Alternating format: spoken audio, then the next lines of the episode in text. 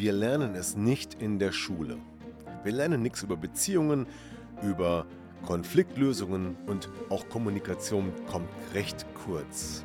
Dabei ist es so wichtig und wir sehen, wie viele Beziehungen scheitern und wie viele Menschen Probleme in Beziehungen haben. Und deshalb habe ich mir eine Lösung überlegt. Und zwar mein Seminar Empower Your Love. Wenn du mehr wissen willst, melde dich an zum Infoabend am 19.03. um 19 Uhr. Mehr dazu in den Shownotes. Immer wieder rufen bei mir Menschen an, meistens Frauen, die eine Paarberatung suchen und Lösungen suchen. Und dann stellt sich heraus, dass der Partner nicht mitmacht. Ja. Und nun? Darum geht es in diesem Podcast.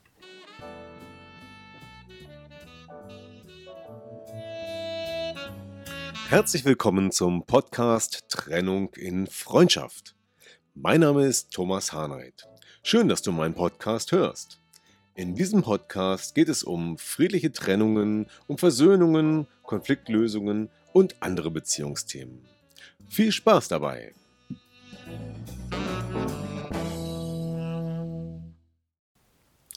Da sind zwei Menschen zusammen und irgendwas passt nicht mehr. Und vielleicht ist nur einer dieser beiden in einer ja, emotionalen Stimmung, in einem emotionalen Mangel, in dem man sagt, es geht so nicht weiter. Und dann versucht er, diese Situation zu verändern. Und sicherlich haben die beiden, die das betrifft, auch schon versucht darüber zu reden. Aber vermutlich hat es nicht geklappt. Denn irgendwie muss es ja dazu kommen, dass Menschen, meistens sind es Frauen, bei mir anrufen und sagen, ich habe ein Problem in der Partnerschaft wir brauchen eine Paarberatung. Und dann sage ich mal, ja, äh, macht denn dein oder ihr Partner mit? Und dann kommt als nächstes die Frage, ja, das weiß ich nicht oder vielleicht. Und nicht selten bekomme ich dann ein paar Tage später die Rückmeldung, nein, er macht nicht mit. Das Thema ist gescheitert. Und wie es dann weitergeht, das weiß ich oft nicht. Ich vermute, dass dann irgendwann die Trennung folgt. Vielleicht bleiben die beiden auch zusammen und der eine Partner bleibt in seinem Schmerz für lange Zeit. Auch das gibt es nicht selten. Und da habe ich mich gefragt, was kann man denn an dieser Stelle tun? Wie kann man denn hier ein paar Tipps geben? Wie kann ich helfen, dass ihr da vielleicht aus diesem Loch, aus dieser Sackgasse herauskommt und gemeinsam einen Weg zur Lösung finden könnt? Ja, das ist die Geschichte von Renate und Dirk. Und mit Renate habe ich schon einige Zeit gearbeitet und tatsächlich kam sie mal zu mir aufgrund ihrer Beziehung, aber es stellte sich relativ schnell raus, dass dort einige Themen viel tiefer lagen, und zwar Selbstwert ähm, und andere innere Konflikte, die es erstmal zu lösen galt. Und da haben wir dann auch schon dran gearbeitet. Und jetzt nach der dritten, vierten Sitzung ungefähr kam das Thema wieder an die Oberfläche, um das es eigentlich ging, nämlich die Eifersucht ihres Partners. Und wie groß diese Eifersucht ist, das musste ich ja mit, über, mit Erschrecken und Überraschung feststellen, als nämlich in der nächsten Sitzung ihr Mann Dirk plötzlich mit dabei war. Renate war in dieser Sitzung gar nicht bewusst, dass ihr Mann zu Hause war, und plötzlich kam er mit in die Zoom-Sitzung, saß einen Moment da, hörte zu, und ich dachte, oh, wie nett, hab ihn begrüßt, und nachdem er einen Moment zugehört hat und ich dann auch wissen wollte, um was es ging, forderte er mich auf, die Sitzung zu beenden. Und da war ich erstmal ein bisschen perplex, denn da kam das Thema Eifersucht ja ganz besonders an die Oberfläche. Er sagte mir, dass er es nicht dulde, dass seine Frau mit anderen Männern spricht. Und ähm, selbst, dass ich Renate nun schon in einigen Situationen oder an einigen Themen geholfen habe, äh, in ihrer Persönlichkeit zu wachsen, das war für ihn völlig egal. Er sah nur einen Sachverhalt, nämlich sie und mich, ein anderer Mann. Und das Einzige, was er immer wiederholte, war, dass wir diese Sitzung beenden sollten und dass das auch die letzte, Sitzung gewesen sein sollte. Und das war natürlich erstmal ein ziemlicher Konflikt, der da entstand für mich und auch für Renate. Und wir haben dann erstmal die Sitzung beendet, weil es hätte jetzt keinen Sinn gemacht, weiterzumachen. Und dann außerhalb der Sitzung über das Thema gesprochen. Es stellte sich heraus, dass sie mit ihm über das Thema Eifersucht schon häufiger gesprochen hatte, aber er war absolut nicht bereit, etwas daran zu ändern. Für ihn gab es nur eine Lösung, seine Frau muss das tun, was er möchte. So, und da haben wir das Dilemma. Ja, Renate kommt gerade aus ihrer aus ihren Selbstwertkonflikten raus und lernt nun auch die eigenen Gefühle und Bedürfnisse zu verstehen und auch ja auch mal einzufordern, was ihr gut tut. Ja. Und ihr Mann, der bisher gewohnt war über viele Jahre, dass er mit seiner Frau machen konnte, was sie will, was er will, äh, dem passte das wahrscheinlich gar nicht in den Kram. Zum einen. Und zum anderen hatte er vermutlich auch den Drang, Kontrolle auszuüben und vielleicht auch mal schlechte Erfahrungen gemacht mit anderen Männern. Vielleicht wurde ihm früher mal eine Freundin oder eine frühere Frau weggenommen, vielleicht gab es da mal eine Krise im Leben, die großen emotionalen Schmerz verursacht hat. Das weiß ich jetzt nicht, das ist auch diskret und darum geht es auch gar nicht, denn diese Dinge können einfach passiert sein, denn irgendwas muss er sein Verhalten erklären. So, und jetzt haben wir die Situation, wir haben hier eine deutliche Schieflage in der Beziehung. Das System, das System Beziehung ist gestört. Der eine Partner will, dass der andere etwas tut, was ihn in seiner Freiheit und Persönlichkeit einschränkt. Ja, Dirk will, dass Renate Kontakt zu anderen Männern oder sogar Menschen einschränkt. Er will sie möglicherweise besitzen oder zumindest sicherstellen, dass sie nicht, ja, dass sie nicht andere Menschen, andere Männer kennenlernt, nicht fremd geht in letzter Instanz. Irgendwas steckt da sicherlich dahinter. Aber dass sein Verhalten übermäßig ist vielleicht schon krankhaft, auf jeden Fall schädig, schädigend für die Beziehung, das kommt ihm überhaupt nicht in den Sinn. So, und da ist das Problem. Denn nach all dem, was wir dann noch danach besprochen haben, zeigte sich, dass Dirk nicht will. Er will die Situation nicht verändern. Und wie gesagt, da sind wir bei der systemischen Betrachtung mal, wenn wir uns vorstellen, dass ein System, bestehend aus zwei Menschen in der Beziehung, in einer Balance sein sollte, damit es beiden gut geht. Und diese Balance ist jetzt in diesem Sachverhalt überhaupt nicht vorhanden und wird wahrscheinlich auch immer mehr Konflikte hervorrufen. So ist die Frage, wie kriegt man das System wieder in die Balance? Das geht ja nur, in dem, ja, drei Möglichkeiten hätte man jetzt, indem man entweder Dirks Wunsch erfüllt und Renate sagt, ja, ich mache das, ich schränke den Kontakt ein, ich habe keinen Kontakt zu anderen Männern, ich mache kein Coaching mehr oder vielleicht auch nur nicht bei einem Mann. Das wäre eine Lösung, die sicherlich zuträglich wäre für Dirk. Aber ist es für Renate das Richtige? Sicherlich nicht, ne? Denn Sie wird ja in ihren Bedürfnissen total eingeschränkt. Sie kann ja nicht frei sein und damit ist das System total im Ungleichgewicht. So, betrachten wir die andere Seite.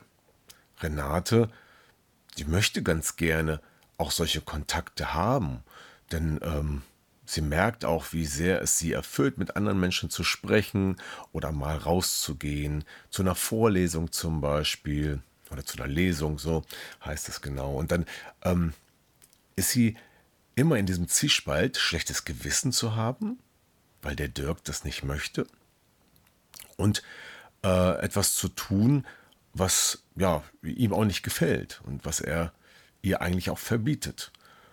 Und äh, damit ist sie total im Mangel. Ihr Bedürfnis wird nicht erfüllt und es geht ihr nicht gut.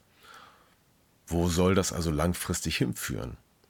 Die Lösung, dass sie das einfach macht, ist auch keine, denn wenn sie es einfach tun würde, dann würde Dirk natürlich massiv im Mangel sein und emotional ja tatsächlich leiden. So blöd es klingt, für ihn ist es ein großes Leid, wenn er mitbekommt, dass seine Frau das tut.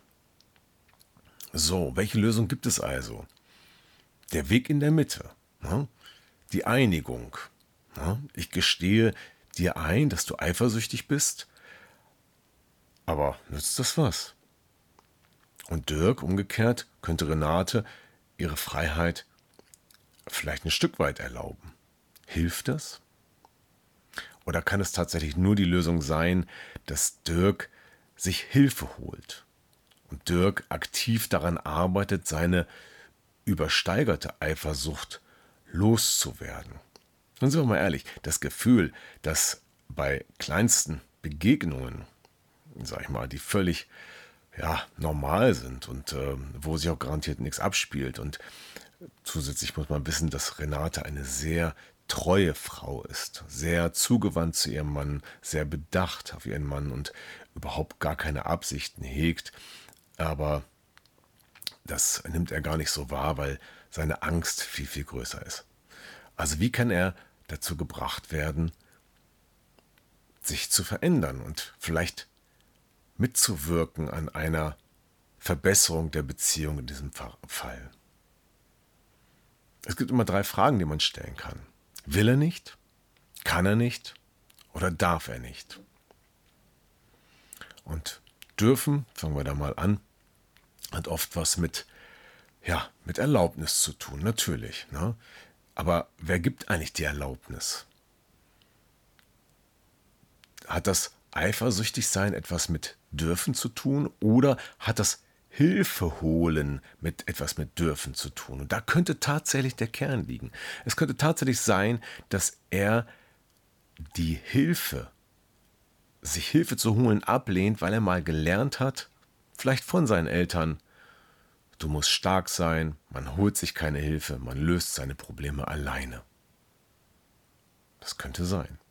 Es könnte genauso gut sein, dass ähm, eine anderer Hintergrund, religiöserweise, kulturell oder, oder, oder, äh, oder auch ähm, ja, irgendein anderes inneres Verbot, diese Möglichkeit, diese Lösungsmöglichkeit ablehnt und deswegen ein Nicht-Dürfen die Ursache ist. Und wenn jemand etwas nicht darf, dann braucht er die Erlaubnis. Und manchmal ist das ganz einfach, indem die Person, die das verboten hat, das einfach erlaubt. Das gibt es meistens in im Business, ja, wenn die Führungskraft dem Mitarbeiter nicht erlaubt hat, etwas zu tun und deswegen tut das nicht. Im privaten oder in solchen Konstellationen, dass es systemisch aus dem Familiensystem kommt, ist das etwas komplexer. Da muss man dann vielleicht schon auch mit einer Methode nachhelfen, wie mit einer Familienaufstellung oder mit einer Hypnose oder oder oder. Ja, er darf vielleicht nicht. Die zweite Möglichkeit ist, er kann nicht. Können. Das Können in Bezug auf sich Hilfe holen. Ist das eine Fähigkeit, die man erlernen kann? Wenn man etwas nicht kann, dann kann man es normalerweise erlernen. Und wenn man es erlernt hat, dann geht's auch, ja. Wenn ich nicht Skifahren kann, dann ist das ein ganz klarer Sachverhalt.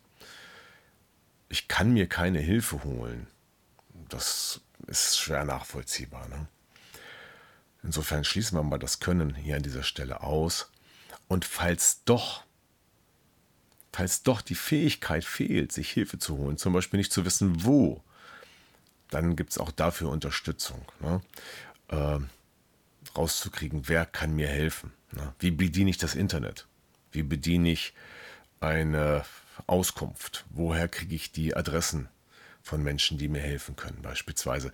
Das könnte etwas mit dem Können zu tun haben. Und ähm, da können auch weitere Aspekte vielleicht noch dazukommen, die alle sehr niedrigschwellig sind, wie die Frage, ich weiß nicht, wie ich da hinkomme, zum Beispiel. Dafür gibt es zum Beispiel Online-Coaching, was ich ja zu 95 Prozent praktiziere. Meine Klienten müssen nirgends hinfahren, sie können sich gepflegt an einen Rechner setzen, ans Tablet oder auch einfach ins Handy und im Zoom mit mir Coaching-Sitzungen durchführen und genießen oder einfach sogar am Telefon. Das geht auch, auch wenn es ein bisschen eingeschränkter ist. Ja, und die dritte Möglichkeit ist, und das ist vermutlich bei Dirk eher die Ursache, ich will nicht. Ich will das einfach nicht. Das spielt sicherlich ein bisschen etwas eine Rolle, sowas wie das rebellische Kind, das sich jetzt genötigt fühlt und deswegen das ablehnt und vielleicht auch, weil ich will das nicht, weil ich mal auch in dem Zusammenhang mit Hilfe holen Schmerz erlebt habe oder weil ich mich klein und schlecht fühle, nicht gut genug. Deswegen könnte es auch sein, dass ich das nicht will. So, was kann man dann tun? Und das sind, das ist jetzt eigentlich die Sache, die meistens eine Rolle spielt, wenn der Partner nicht mitmacht. Ja, man muss ihm erklären oder ihr erklären, oder sollte oder kann, das muss man ja nicht, ähm, welchen Nutzen es bietet. Warum ist es sinnvoll, sich Hilfe zu holen? Ja, und welche Hilfe kann das sein? Ja, beim psychologischen Coaching zum Beispiel ist es immer so eine Sache, denn manche Männer, gerade Männer sind da sehr empfindlich, die sagen, ach, das brauche ich nicht oder ach, das kostet ja auch noch Geld, nee, wozu denn? Ja, und äh, manche sagen auch, ich bin noch nicht plemplem, ich brauche doch keinen Therapeuten. Ja, das sind so, so die Sätze, die oft da fallen und ähm, wenn man das dann so stehen lässt und dann ist Ruhe. Also dann ist die Diskussion schon bereits beendet, weil der Mann seinen Willen nicht geäußert hat. Ja, dann kommt ihr als Paar an dieser Stelle keinen Schritt weiter. Das ist das Schwierige. Wie kann also der Partner beginnen, den Sinn darin zu sehen? Oder den Nutzen, den es auch für ihn bringt? Da kann man zum Beispiel mal den Schmerz ansprechen. Ist es nicht für dich schmerzhaft, immer zu spüren oder immer die Angst zu haben, ich würde mich mit einem anderen Mann treffen oder immer Schmerz zu spüren, wenn ich mit einem anderen Mann zu tun habe. Das könnte Renate jetzt zum Beispiel sagen. Ähm, und vielleicht erkennt er das ja, dass das nicht schön ist. Man könnte auch weitere Nutzenfaktoren herausarbeiten. Besser schlafen können, keine Ahnung, manchmal gibt es auch psychosomatische Begleiterscheinungen wie Rückenschmerzen, Hautausschlag und solche, solche Dinge, die alle was mit Beziehungen und ähm, ja, Konflikten, inneren Konflikten zu tun haben können. Vielleicht auch Bluthochdruck und so weiter. Da gibt es eine ganze Menge Dinge, aber das ist jetzt erstmal nicht das Thema. Aber oftmals führt innerer Stress auch zu psychosomatischen ähm, Erscheinungen oder Problemen. So, Renate könnte also weiter die Vorteile beleuchten und aufzeigen, die das bringt, ja, für ihn, dass zum Beispiel auch für ihn ein Stück weit Persönlichkeitsentwicklung, das also mit einem psychologischen Coaching ja immer verbunden ist, äh, ihm mehr innere Freiheit bringt, ihm weniger Stress bringt, ihn besser schlafen lässt beispielsweise, falls das ein Thema ist. Und manchmal muss man auch die Holzhammer-Methode verwenden und einfach mal Klartext reden und die, ja, wenn auch bittere Wahrheit ans Licht bringen. Dann sind wir doch mal ehrlich. Wenn die Situation so ist wie bei Renate und Dirk, und Renate fühlt sich sehr, sehr schlecht, dass sie ihre Freiheit nicht hat und fühlt sich sehr von Dirk eingeschränkt, und Dirk macht es nur, weil er selber im Schmerz ist Blicken wir doch mal in die Zukunft. Wie ist das denn in einem Jahr, in zwei Jahren, in drei Jahren, in fünf Jahren, in zehn Jahren? Wie lange halten die beiden das aus? Wie lange wollen die beiden das aushalten? Oft ist es so, dass irgendwann der Punkt kommt, dass das Fass überläuft. Ja, das Stressfass, das innere Fass der nicht erfüllten Bedürfnisse. Und dann, ja, dann bricht einer aus und dann knallt es oft richtig, weil dann wurde lange genug das Defizit, der emotionale Mangel ertragen, meistens von einem, und dann gibt es oft keinen anderen Ausweg, als tatsächlich einfach wegzurennen oder auszubrechen. Und das verstehen dann viele nicht, aber das ist häufig das Ergebnis. So, und deswegen ist es wichtig, die Situation zu erkennen, daran zu arbeiten und diesen Weg mit dem ich will, ich kann, ich darf nicht zu beschreiten. Einfach mal versuchen rauszufinden, was ist denn da los in meinem Partner? Was blockiert ihn denn? Und ihn versuchen dazu zu bringen, den Sinn zu sehen. Und der Sinn kann sein, dass ihr beide zusammenbleiben wollt. Renate und Dirk wollen zusammenbleiben. Beide. Ja, und das ist doch der größte Antrieb. Und wer will das denn nicht? Wer will denn nicht eine harmonische Beziehung haben? Aber manchmal muss man etwas dafür tun. Nicht nur manchmal, eigentlich immer. Beziehung heißt auch immer ein bisschen Arbeit. Aber es kann auch einfach und leicht sein. Und bei den Themen, die im Unterbewusstsein passieren, da ist es dann schwieriger. Und dafür gibt es psychologisches Coaching. Ja, das mache ich. Familienaufstellung, Hypnose, Ultrakurzzeittherapie, alles Werkzeuge, die das innere Erleben, die unterbewussten Programme, die Ängste und so weiter verändern können und dort Lösungen schaffen. So, und das ist dann nur eine E-Mail oder ein Griff zum Telefon und, oder ein Eintrag auf meiner Website, um den Kontakt herzustellen und ins Gespräch zu kommen. Und wenn das Argument kommt, das ist mir zu teuer und ihr seid verheiratet und wirklich das Geld wichtiger ist als die Beziehung, dann kann man vielleicht mal betrachten, was es kosten würde, wenn die Beziehung endet und man sich scheiden lässt. Denn dann entstehen oft Kosten, die sind in ganz anderen Dimensionen angesiedelt. Äh, nicht nur vierstellig, sondern auch mehr oder höhere fünfstellige Beträge sind manchmal oder gar nicht so selten als Scheidungskosten ja, angefallen. Und selbst bei Menschen, die ganz normal situiert sind, sag ich mal, normale mittelständische Berufe haben, äh, kann das passieren, je nachdem, was Streitwert und Streitdauer und so weiter ausmacht. Ja, insofern lasst es nicht so weit kommen.